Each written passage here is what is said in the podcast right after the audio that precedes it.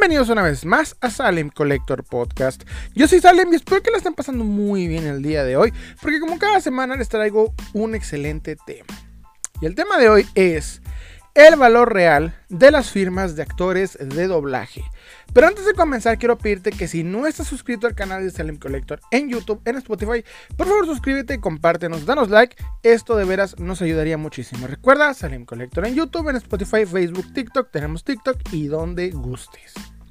En fin, Estamos iniciando este año 2022, aún es muy temprano para las polémicas, opiniones y demás.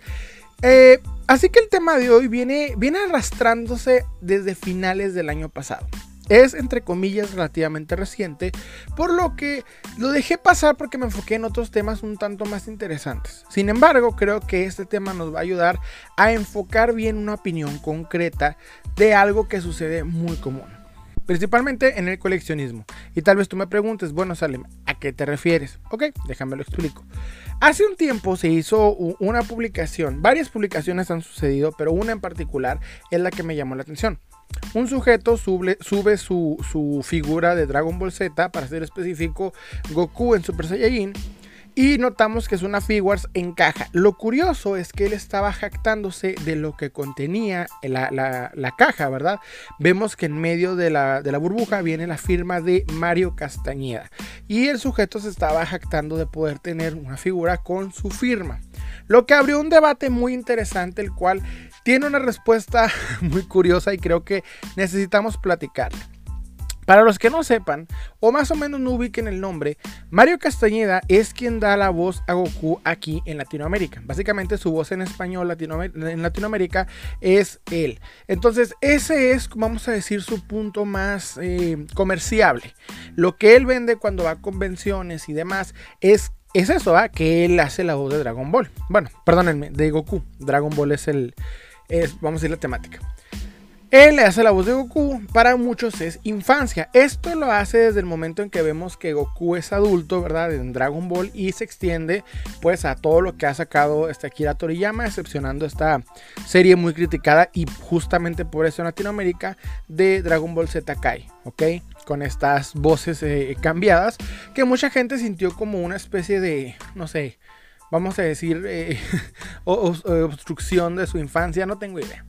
Entonces, el sujeto es, eh, es, muy famoso por esto principalmente, lo cual personalmente se me hace algo triste porque tiene una larga trayectoria como actor de doblaje. Su voz aparece en prácticamente toda producción este, eh, de, cine en, en Latinoamérica es muy común mínimo escuchar ya sea en un este, actor secundario o en un segundo o lo que sea, este su voz. Muchas veces en su mayoría son protagónicos y demás. Es obviamente eh, un actor respetado en la industria y muchas cosas. El caso es de que algo que hace mucho es que viaja a las convenciones y lugares y vende ya sea su firma, un saludo y demás. Se hizo muy famoso recientemente, bueno, no recientemente, pero ya hace algún tiempo porque la gente llegaba, le pedía un saludo y él te cobraba 50 pesos. Y de hecho ya es muy conocido que el sujeto cobra por hacer eso. Aún así, aún así eso no evita que personajes como Franco Escamilla y demás lo contacten, lo este, eh, vamos a decirse en el tiempo con él por el hecho de ser la, voz representativa de Goku aquí en Latinoamérica. Entonces, eso abrió una pauta, ¿verdad? Un debate para saber qué impacto o importancia tienen los actores de doblaje en el coleccionismo. Porque es algo que sí tenemos que este, platicar más que nada. Entonces, me gustaría explicar cómo afecta el valor de una firma en un coleccionable. O por qué razón la gente tiende a firmar algo, ¿verdad? En los coleccionables. Bueno, el coleccionismo abarca todo. Eso es algo que me gustaría que siempre se entienda. No, no, solamente se llaman coleccionistas aquellas personas que compren algo específicamente atractivo, ya sea figuras de acción, obras de arte o demás. Cualquier persona, desde el que junta tapitas de Coca-Cola, desde el que junta dientes o piedras, el que sea, mientras tú juntes objetos con mismas características y mismos requisitos y los tengas en un orden específico, es, un, es una colección.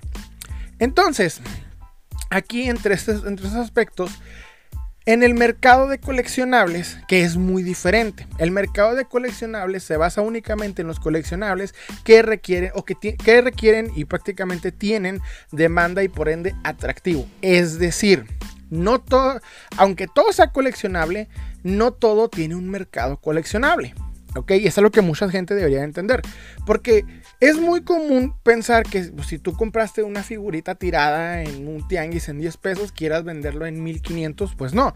Porque aquí es donde entra lo que mucho platicamos en este podcast, que es el mercado coleccionable. El mercado de coleccionables. Entonces, Pese a que el coleccionismo es algo personal, es a gusto personal y puedes coleccionar lo que tú quieras y darle valor a lo que tú quieras, no significa que el mercado sea lo mismo. El mercado elige las mejores piezas y las mejores piezas son elegidas según su demanda. Es decir, si una pieza empieza a agarrar valor es porque hay muchas personas buscándolas. Recientemente lo comenté más o menos con el ejemplo de los primeros jeans que creo que eran como de los 60 o algo por el estilo.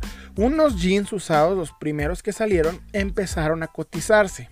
Tengo entendido que los jeans incluso son desde antes, pero el caso es de que algo tan extraño se empieza a cotizar y la gente le empieza a dar valor porque muchas personas lo quieren. Y es entonces cuando nace un mercado de coleccionables para estos artículos.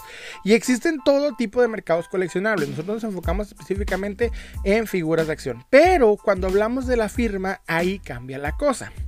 Usualmente los coleccionistas o los fanáticos de cualquier temática buscan una firma de, vamos a decir, el artista, el autor, el personaje, no importa. Esta persona que representa ya sea el, que, el creador de dicho, este, vamos a decir, eh, fanatismo, el diseñador, el que sea, quien haya tenido un impacto en la industria en la que tú estás buscando, es muy común que el coleccionista busque dicha firma, ya que hace que el coleccionable se relacione más al origen. Por ejemplo, pasa mucho más que nada en los cómics. Tener una firma del creador del cómic le aumenta el valor drásticamente. Digamos, sale por ejemplo el día de mañana Spawn número 1 bueno, no es una reedición 20, 20, la que tú quieras de Spawn. Si tú agarras este cómic y lo llevas con este Todd McFarlane y él la firma, digamos que el cómic te cuesta 5 dólares. Vas y te formas y toda la formada y todo el ir a la convención y todo te cuesta, no sé, ponle unos 50, 60 dólares. No sé, es un aproximado, no estamos diciendo precios reales. La firma de Todd McFarlane en ese cómic, al relacionar ese coleccionable con el punto más importante, o sea, con su, con su origen, ¿verdad? Aumenta su valor drásticamente. Y puede el cómic de valer 5 dólares, pues te va a costar ahora sí unos, no sé, 150, 200. Ojo, no estoy diciendo que esto sea el valor exacto, es, una, es, una, es un decir, es como para especificar por qué razón aumenta el valor. Es decir, el coleccionable que tú estás agarrando aumenta de valor porque lo está relacionando con el origen. Esto aumenta aún más si el autor de dicho, eh, vamos a decir, este cómic o lo que tú quieras, fallece, como fue el caso de las firmas de Stan Lee. Cuando Stan Lee vivía, hizo muchísimas firmas, por lo que el mercado de firmas de Stan Lee está saturado y no hay tantas, ¿ok? Entonces, al momento que Stan Lee fallece, como ya no va a haber más firmas, las únicas, las, todas esas millones de firmas que hizo son las únicas que quedan, aumentan drásticamente su valor. Es decir, antes, por ejemplo, el coleccionable que tú le metías la firma Stan Lee costaba 600 pesos más, es decir, unos 30, 40 dólares más de lo que valía el coleccionable. Ahora que falleció Stan Lee, pues ahora estamos hablando de hasta 200 o 300 dólares, dependiendo del coleccionable, la firma, en qué año la haya hecho y todos esos valores. Si Stan Lee te firmó algo en los 60, la firma aumenta más, todo ese tipo de requisitos, vamos a decir. Obviamente aquí entra hasta un estado de seguridad. El mismo mercado trata de regularse componiendo el hecho de utilizar este, eh, vamos a decir, certificados de autenticidad. Es decir, si tú tienes, tú puedes tener una firma de quien tú quieras. Si no tienes certificado, la firma no vale. Es otro eh, punto todavía. Tú puedes tener un cómic firmado. De hecho, me pasó muy, bueno, hace un par de años. Yo tenía un cómic firmado por el dibujante de Spawn, en este caso este, Capulo. Pero como yo no tenía un certificado en ese cómic, nada más el cómic firmado, pues este es a, obviamente, vamos a decir, opinión de quien la compre si le quieres dar valor extra o no. Pero el mercado, como no tienes una, este, algo que te evalúe, que es Capulo, quien hizo esa, esa firma, ¿verdad? Esa raya en el cómic, prácticamente se toma como, una, como un rayón en la portada, por lo que disminuye su valor. Como pueden notar, este tipo de cosas de las firmas tiene su ciencia, ¿ok? No solamente se basta en que alguien te la firme, tiene que ser alguien que firma poco, porque si por ejemplo como Stanley firmó siempre pues su firma no vale tanto ya que hay muchas en el mercado.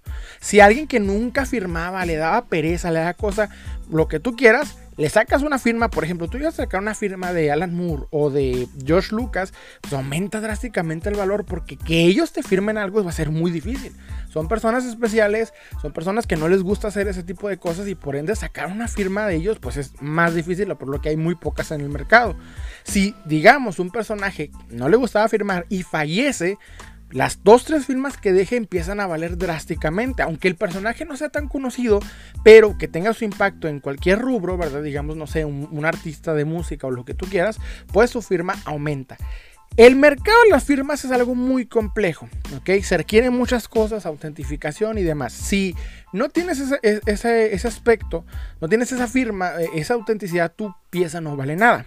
En este canal yo les mostré el hecho de que yo tengo una, una pelota firmada por Baby Root, pero como no tengo un, certificado de autenticidad de una empresa que avalúe que esa firma es de Baby Root, mi pelota simplemente es una pelota, una pelota con un rayón. Para que yo la evalúe cuesta dinero y obviamente se requiere muchas cosas, entonces ahí es donde digo mejor me espero porque sí hay dinerito de por medio. Pero si yo llego, ¿verdad? A, certificar esa pieza y tengo el certificado que dice que Baby Ruth la firmó, esa pelota puede costar miles de dólares. Entonces, por esa razón, en ese limbo me quiero quedar. Porque no tengo el dinero para invertir en eso y al mismo tiempo, pues por esa razón no la vendo, ¿verdad? Porque pues no sé si sea o no sea. Hay muy pocas probabilidades, sin embargo, por esa razón no me ven ahorita anunciándole al mundo, miren, tengo una pelota firmada y, y autentificada, porque pues obviamente requiere muchas cosas. El punto es, para resumir ese, e, e, ese, punto en específico, es que para que un coleccionable, para una firma en un coleccionable tenga valor, requiere que sea un artista conocido, que sea lo más cercano a la fuente de origen y que sea una firma que tenga algo especial. Es decir, que la persona haya fallecido hace mucho tiempo, haya firmado poco, sea difícil de localizar y demás todos esos factores afectan para poder este, certificar algo, lo que tú quieras. Este es el punto en donde vamos a, vamos a decir, nos vamos a enfocar. Ahora, los actores de doblaje es un tema aparte, ¿ok? Dejemos de un ladito las firmas, enfoquémonos en los actores de doblaje. En Latinoamérica y particularmente en México, y aquí me voy a ir todavía más exacto, por ejemplo, he notado mucho esto en mi ciudad, hay un fanatismo insano por los actores de doblaje. ¿Por qué insano? Porque he notado que los actores de doblaje que aparecieron en Dragon Ball Z, Dragon Ball, básicamente todo lo que ha salido, tienen una fama específica. ¿Ok? Tienen un fanatismo, un fandom muy fiel. Son actores de doblaje que han hecho miles de papeles en cosas más impresionantes y la gente simplemente los ubica porque hace la voz de algún personaje en Dragon Ball. Yo sé que la infancia, que es una, déjenme decirlo, esta nostalgia por la infancia es un mercado muy, muy prostituido. Perdonen por esa palabra, pero es la verdad, o sea, está muy prostituido. Cualquier persona quiere ganar dinero de, este, de esta nostalgia infantil que tienen ciertas personas. Y un ejemplo perfecto de lo que estoy diciendo es Mario Castañeda. Para que tú saludes a Mario Castañeda te cobra 50 pesos. Y eso en el mejor de los casos. Porque recientemente me encontré un anuncio, ¿verdad? Eh, eh, en, en scrolleando en Facebook. Que salía él diciendo que por 350 pesos te manda un saludo, este, vamos a decir, eh, personalizado. Claro, es una aplicación que junta a, vamos a decir, estrellas, ¿verdad? Entre comillas, famosos, de mediana calidad, llámese Kiko, llámese la Shirlindrina, llámese, o sea, personas así de, media calidad. Un artista de gama alta no te va, bueno, no sé si de gama, pero de fama eh, mundial no te va a, mandar un saludo por ahí. Alguien que sale en una serie o demás. Obviamente un, cantante famoso pues no se va a molestar en hacer este rollo.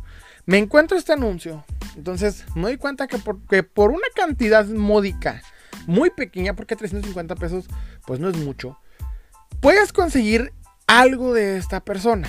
Aquí la cuestión que me llama mucho la atención es, ¿está bien tener ese fanatismo por un actor de doblaje porque representa una parte de tu infancia? En esencia es tu gusto personal, ¿ok?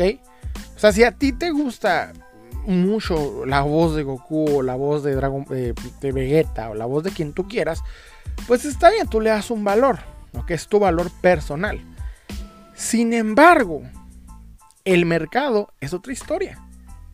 Pero ahorita me quiero enfocar principalmente en el fanatismo. O sea, estos sujetos cobran dinero y van por toda la República a convenciones y demás por el hecho de haber hecho esas voces en los 90. Y yo digo, ¿no creen que estamos desenfocando una realidad? Yo sé que el producto Dragon Ball viene de Japón hecho por Akira Toriyama. Akira Toriyama no te va a firmar nada. Eso estoy seguro y lo estoy consciente. El actor de doblaje en primera instancia de Dragon Ball, que creo tengo entendido es mujer, corríjanme si no en los comentarios, por favor, porque yo de Dragon Ball no tengo el gusto, conozco porque mi esposa me dice, pero a mí personalmente no es lo mío. Sin embargo, si tú quieres una firma de algo, tiene que estar lo más cercana al origen, ¿ok? Entonces, todavía incluso hablando de esto, porque es más complejo, ya que es una animación. Una animación bueno, inspirada en un manga, ¿verdad? Como no te vas a encontrar Akira llama en la calle y vas a pedir una firma, pues te vas a lo más cerquitas. Pero en este caso está muy cerquita, estamos hablando de, de Mario Castañeda. Entonces, Mario Castañeda no es el autor de Dragon Ball. No escribió el manga Dragon Ball. No es la voz original, no llegó Akira Toriyama y habló con él y le dijo, oye, ¿qué onda Mario Castañeda? ¿Sabes qué? Me gusta tu voz, quiero que sea la voz de Goku. No, no pasó absolutamente nada de eso. Mario Castañeda es un actor de doblaje. Aquí es donde entra el, punto. La industria del doblaje tiene la importancia de dar valor a, su firma y a los coleccionables. El punto es que no, porque la industria del doblaje, pese a que sea muy eh, interesante, ¿ok? De admirar. No discrimino ni, ni, ni retacho su trabajo, al contrario, es de admirar, ¿ok? E, esa industria es más que nada un servicio. ¿Por qué un servicio? Porque su función es hacer las películas extranjeras más, vamos a decir la palabra, rentables, entendibles a este, al mercado nacional y por ende al mercado básicamente latino, ¿ok? Hispanohablante, porque hasta eso el mercado español es otro rollo, sino más bien el mercado latino, o sea, para poder que la película sea digerible para todo el público se necesita hacer un doblaje. Eso es un punto más, más difícil. Pero el caso es de que como tal, su función no es relacionarnos, ah, e, es la magia del doblaje, ¿verdad? Tú ves al personaje y te relacionas por quien hace la voz. Tal es el caso de Pepe Toño Macías. Él hace la voz del Joker, hace la voz de, Capitán América. Y él tiene unos tonos tan específicos que cuando tú los escuchas dices, este es el Capitán América, este es el Joker. Pero como tal, la actuación de Heath Ledger, la actuación de este Ryan Reynolds en Deadpool, todos sus doblajes, lo que nosotros vemos, las facciones, movimientos, incluso edición de CGI y demás, viene del actor no de él. Él lo que hace es emular la voz que escuchó en inglés y hacerlo básicamente para el mercado, para que sea digerible para el mercado. Porque obviamente no todas, las personas en el mundo saben inglés. Yo personalmente soy de las personas que prefieren ver las cosas dobladas que verlas en inglés, dependiendo obviamente si sea una comedia que utilice eh, diferentes tipos de, vamos a decir, este, no sé si decirle como anglismos, no sé, o sea, bromas en inglés y demás, ahí sí es donde digo mejor en inglés. Pero me refiero al punto es de que lo que hace, ok, un actor de doblaje es tratar de hacer una, película más local. Y vemos que en algunos casos utiliza, ¿por qué no? Este, chistes y palabras en, español que nos dan risa a los mexicanos. Que por cierto, eso queda en problema muchas veces con el mercado latinoamericano, ¿verdad? Sin embargo, esa es la función de un actor de doblaje. Se puede admirar su trabajo, se admira, porque cuando hace una voz tan buena que hasta lo identificas, dices, mira, este actor está haciendo esta voz. Y lo hace también que muchas veces se te va a la onda de que es el actor. Por ejemplo, este actor de doblaje nuevo que hizo de Kylo Ren y que hace muchas veces a, Michael B. Jordan, es un actor que no sé cómo se llama. Me gusta mucho su, su forma de doblar. Mi favorito, por ejemplo, es el caso de Gerardo Reyero, quien hace la voz de, de Gustave ¿verdad? De este Hotel Budapest. Hace la voz de B de Venganza y todo el mundo lo ubica nada más porque hace la voz de Freezer. claro, lo que más llama la atención es, ah, ok, es esta persona.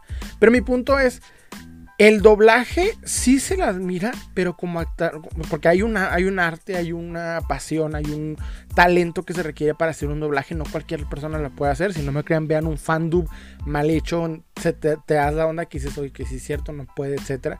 Hay fandubs muy bien hechos, pero tú notas que si un doblaje no está bien hecho, se, se ve mal todo ese aspecto de los, de los Star Talents, ¿verdad? Que agregan esos youtubers que no tienen conocimiento, que deforman al personaje y hasta se oye mal. Caso de Sonic y Luisito Comunica. Todos estos puntos, ¿ok? Aquí me lleva a preguntas. Entonces, en valor coleccionable, lo vale. Es decir, la infancia de las personas que llegaron hasta, que llegan de la escuela como a las 3, prendían la tele y estaba Dragon Ball y se escuchaba la voz de, este, de esta persona, ¿verdad? Hace que el coleccionable valga. Y desafortunadamente la respuesta es no. No, porque como les dije, una cosa es tu colección, tu valor que tú le das a tus coleccionables. Lo que te gusta es tu problema, es tu asunto. Pero otra muy diferente es el mercado. Porque el mercado necesita que el coleccionable esté lo más cercano al origen. Ese es el punto. Si tú quieres darle un valor a una figura firmada, de Dragon Ball tienes que buscar a alguien que esté adentro y que sea famoso. No cualquier persona que trabajó dos segundos en la animación o que hizo dos hojas de animada de Dragon Ball, no. Tiene que ser alguien que relacione. Por lo que desafortunadamente, como les dije ahorita, este personaje no aumenta el valor de, de, dicho coleccionable. O sea, si a ti te gusta, bueno, está bien, te gusta la caja rayada por él, a ti te da un cierto valor especial. Pero si un día la persona lo quiere vender y dice, no, pues sabes qué, es que tiene eh, la, firma de, de, Mario Castañeda. Déjame decirte que lo único que hiciste fue disminuir el valor de la pieza. Porque ahora la caja está rayada. Y dirás, pero ¿por qué a poco no vale nada? Porque uno, Mario Castañeda firma todo. Si tú traes el dinero, te va a firmar lo que quieras. Y ok, también muchos personajes americanos, Stanley lo hizo, no digo que no. Mi punto es que su firma es tan común es un personaje no famoso, es una, vamos a decir, un famoso de mediano, ¿ok? Y pues no está relacionado a nada en Toy Animation, ni a Kira Toriyama, ni nada por el estilo. Si tú compras una figura que de hecho me pasó, me pasó mucho que eh, yo traje una tienda de cómics, les he comentado en varias ocasiones, noté que hace un tiempo trajeron al actor de doblaje de Deadpool y andaba ahí dando firmas igual en las figuras, misma situación, o sea, Pepe Toño Macías no tiene valor coleccionable, lo que él haga no tiene valor coleccionable, si el día de mañana ojalá no pase, ni Dios, ni lo quiera, ¿verdad? Ya no está con nosotros, ojalá no, la verdad, toco madera. Este, pues simple y sencillamente su, su, igual su firma no vale. ¿Por qué? Porque no está relacionada al origen de lo que estoy comprando no está relacionado. Si yo en cambio tengo una firma de Ryan Reynolds, pues ahí se aumenta, boom, drásticamente el valor. ¿Por qué creen ustedes que mucha gente quiere este, firmar de actores, figuras de actores? Por ejemplo, me tocó ver de personas que hicieron la firma del actor nuevo que hace Jason Todd en Titans. Fue a, a varios lugares, le buscaron una firma, ese aumenta, ¿por qué? Porque el actor interpretó a Robin está más cercano al origen. Y digamos, Jason Todd, hasta ahorita, Jason Todd es la única, es el único actor que ha hecho Jason Todd en vida ahorita. Ok, en, live action, no hay otro. Tienes una línea ligera, por lo que no aumenta mucho tu coleccionable, pero tiene un punto interesante. Si tengo un sable de luz firmado por Hayden Christensen, ¿verdad? El sable de luz de Anakin firmado por Anakin, aumenta más su valor porque Anakin es, es el personaje que George Lucas dijo. La, cuando piensas en Anakin es él, y si tienes uno del primer Anakin, pues aumenta más porque el señor ya no está. Todo ese tipo de cosas aumenta. Entonces, el valor de un coleccionable necesita, ¿verdad? Una firma que la sustente. O sea, la firma tiene que estar hecha por alguien que, que, honestamente le dé valor al coleccionable, no simple y sencillamente que sea un gusto personal. Y un actor de doblaje es un gusto meramente personal. Cada quien puede decir si para sí mismo vale o no, pues es problema. Si tú te formaste dos horas para que un actor de doblaje te firme algo, pues está chido. O sea, es tu gusto, tu experiencia, tu fanatismo. Si a ti te recuerda mucho, está bien. Personal, es gusto personal. Pero como coleccionable, valor coleccionable, no lo tiene. Lo que hiciste fue disminuir el valor en la caja. Porque un coleccionista no va a querer una firma de él, no, no se relaciona en nada. La figura como tal, pues ya está bien así. Si tú vas a firmarla, tienes que ser alguien especial, único que te la firme. Si tú, por ejemplo, tienes un coleccionable de una firma de otra persona que no tiene nada que ver con el, coleccionable, misma situación, el valor disminuye. Porque una cosa es la firma, te puede firmar una servilleta y la servilleta puede tener valor por, según la firma de, la persona que te está firmando. Por ejemplo, tú te encuentras, no sé, a Robert Downey Jr. en la calle y traes nomás una servilleta y te firma una servilleta, pues esa servilleta tiene valor por la pura firma. Si no cometes la tarugada de que te la personalice, pues ahí sí ya bailo.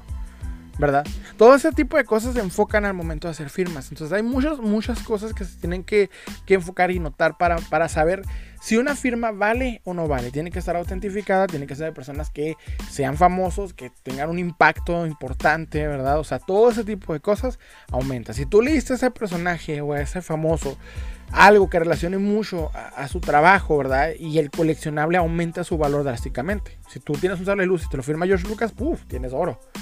Si tú tienes una, no sé, un libro y te lo firma, un libro de Game of Thrones y te lo firma J.R. Martin, ¡pum! Sube mucho el valor. Todo ese tipo de cosas aumenta el valor. Porque está el origen, lo más cercano al origen. Pero pues si tú lo firmas a alguien que fue uno de los, vamos a decir, ¿cuántas veces ha sido doblado Dragon Ball en el mundo? ¿Cuántos doblajes hay allá? Todos esos son actores de doblaje, o sea, su valor no tiene palpable en el mercado, pues. Y algo que yo personalmente quiero platicarles sobre mi ciudad es que aquí hay una obsesión con los actores de doblaje al punto que lo único que viene en, convenciones, en eventos locales, son actores de doblaje. Es lo único que viene de mí personalmente me estresa. Porque sí, es interesante eh, verlos. Por ejemplo, justamente a fecha de grabar este podcast, hoy mismo, ¿verdad? Vino un actor de doblaje que hace la voz de Josh. No me acuerdo el nombre. Pero este eh, eh, Lalo Garza. Justamente se cobró como 1200 pesos una cena con él. Se llama una, eh, está una convención ahorita ahí platicando con él, etcétera. Y a mí personal, y, veo que la gente sí va, se forma y todo ese rollo. Y yo lo veo y digo, pues es que ¿por qué? A mí personalmente no, no me emociona el doblaje para meterlo a mi colección. Y me gusta mucho el trabajo que hace él y que hace Gerardo Reyero y varias personas. Se me hacen muy, muy interesantes sus, sus, trabajos, los respeto. Pero no es, no es algo que yo quisiera meter a mi, colección. No, no, me relaciono en ese sentido. Si yo quisiera que, que me firmara algo relativamente, pues me busco a la persona o a alguien que esté lo más cercano a. Si me gustan los Power Rangers, me voy a buscar a Jason David Frank, que va mucho a convenciones. Si quiero firmar a Hulk, me busco a Lu Ferriño, porque Lu Ferriño viene accesiblemente a varias convenciones, ¿ok? Aquí en Estados Unidos. Entonces, busco personajes que me relacionen a, personajes interesantes. No me voy a Mario Castañeda para que me firme los guantes de Hulk porque hizo la voz de Hulk en Avengers. Pues no. O sea, ese tipo de cosas son las que me gustaría enfocarme. Yo no entiendo ese fanatismo al punto estrellato de, de, actores de doblaje que, pues la neta, sí, o sea, es atractivo lo que hacen, es bueno, más bien interesante, no voy a negarlo, tiene su punto que, respeto, pero no es algo que yo diga, wow, o sea, esto le da un valor, porque el mismo mercado lo repele y si lo repele es por algo, es porque no hay muchas personas buscando una firma de sus personajes. Está bien si te gusta su trabajo, lo respeto, se vale, se entiende, ¿por qué no? Cada quien sabe lo que le gusta, pero el mercado mismo lo repele y yo soy de esa opinión de decir, pues es que no tienen valor como tal. O sea, a mí personalmente no me emociona ver un actor de doblaje. Digo, se respeta su trabajo, chido, pero a mí no, me llama. Si yo quiero una, firma en un coleccionable, necesito que el personaje sea importante, especial, que a mí diga, wow. Han notado por ahí en varios videos que tengo una eh, imagen de Amy Lee firmada y tengo atrás su, su, certificado de autenticidad. Para mí ella es mi artista favorita y literalmente tengo que tener algo ahí firmado de ella. Ok, entonces esto yo lo pagué porque dije, wow, es que para mí Emily es wow todo. Entonces todo ese tipo de cosas se enfocan, o sea, no por esto. Y hay un valor coleccionable para las firmas de Emily que la gente está pagando. Porque misma situación, o sea, Evanescence es algo muy famoso, etcétera. Pero digamos que si mañana Emily hizo una película y alguien la dobla, no voy a ir con la quien la dobló para que me firme algo de ella. Pues no, no tiene nada que ver una cosa con otra. Es algo, ya un punto un tanto más personal, una opinión más personal. Sin embargo, pues yo, como el mercado coleccionable, me voy a enfocar en lo que esté más relacionado a la fuente de origen del coleccionable y no a algo que es prácticamente un servicio como es, el, como es el doblaje. Se respeta el trabajo, se respeta el talento, pero pues no tiene valor coleccionable per se.